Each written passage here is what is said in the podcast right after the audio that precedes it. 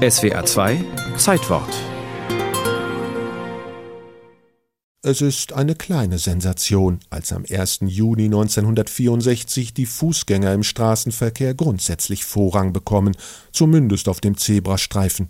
Gilt ansonsten doch bis heute. Wer auf der Fahrbahn ist und wer schnell ist, hat Recht.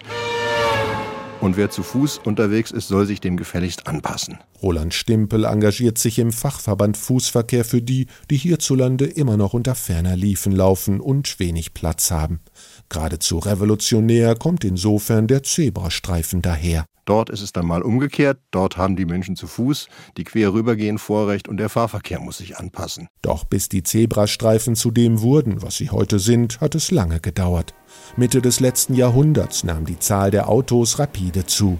Verkehrsregeln gab es nur wenige, dafür aber im internationalen Vergleich die meisten Unfalltoten. Und es wurden von Jahr zu Jahr mehr. Es musste etwas geschehen. 1953 wurde der gestreifte Fußgängerüberweg in die Straßenverkehrsordnung aufgenommen und im Amtsdeutsch damals Dickstrichkette genannt.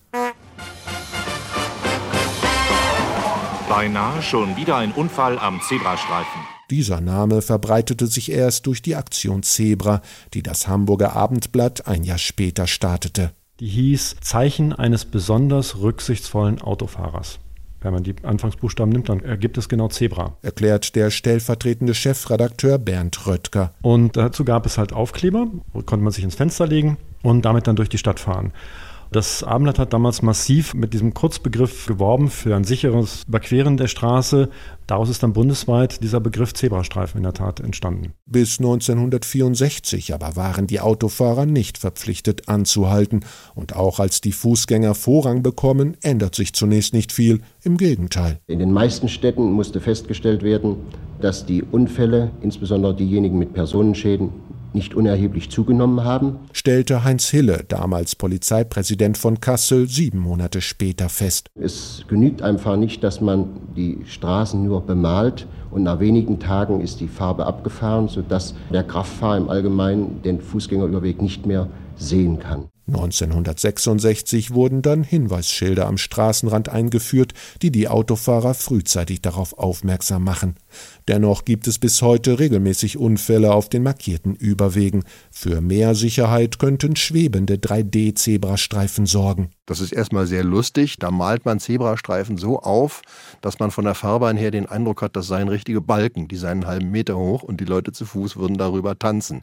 Das bremst natürlich ab und macht vorsichtiger. Erklärt Roland Stimpel vom Fachverband Fußverkehr. Aber wir sind in Deutschland. Ein paar Städte haben es ausprobiert. Dann kam sofort eine übergeordnete Verkehrsbehörde und hat gesagt, ist verboten, entspricht nicht der Zebrastreifennorm. Die entsprechende Richtlinie regelt nicht nur, wie ein Schutzweg genau aussehen muss, sondern auch, wann er überhaupt in Frage kommt. Dafür müssen bestimmte Bedingungen erfüllt sein, entscheidend unter anderem die Zahl der Fußgänger und die der Autos an der betreffenden Stelle. Absurd ist, dass Zebrastreifen normalerweise, da gibt es aber auch Ausnahmen, nur dort eingerichtet werden dürfen, wo Tempo 50 vorgeschrieben ist und nicht Tempo 30.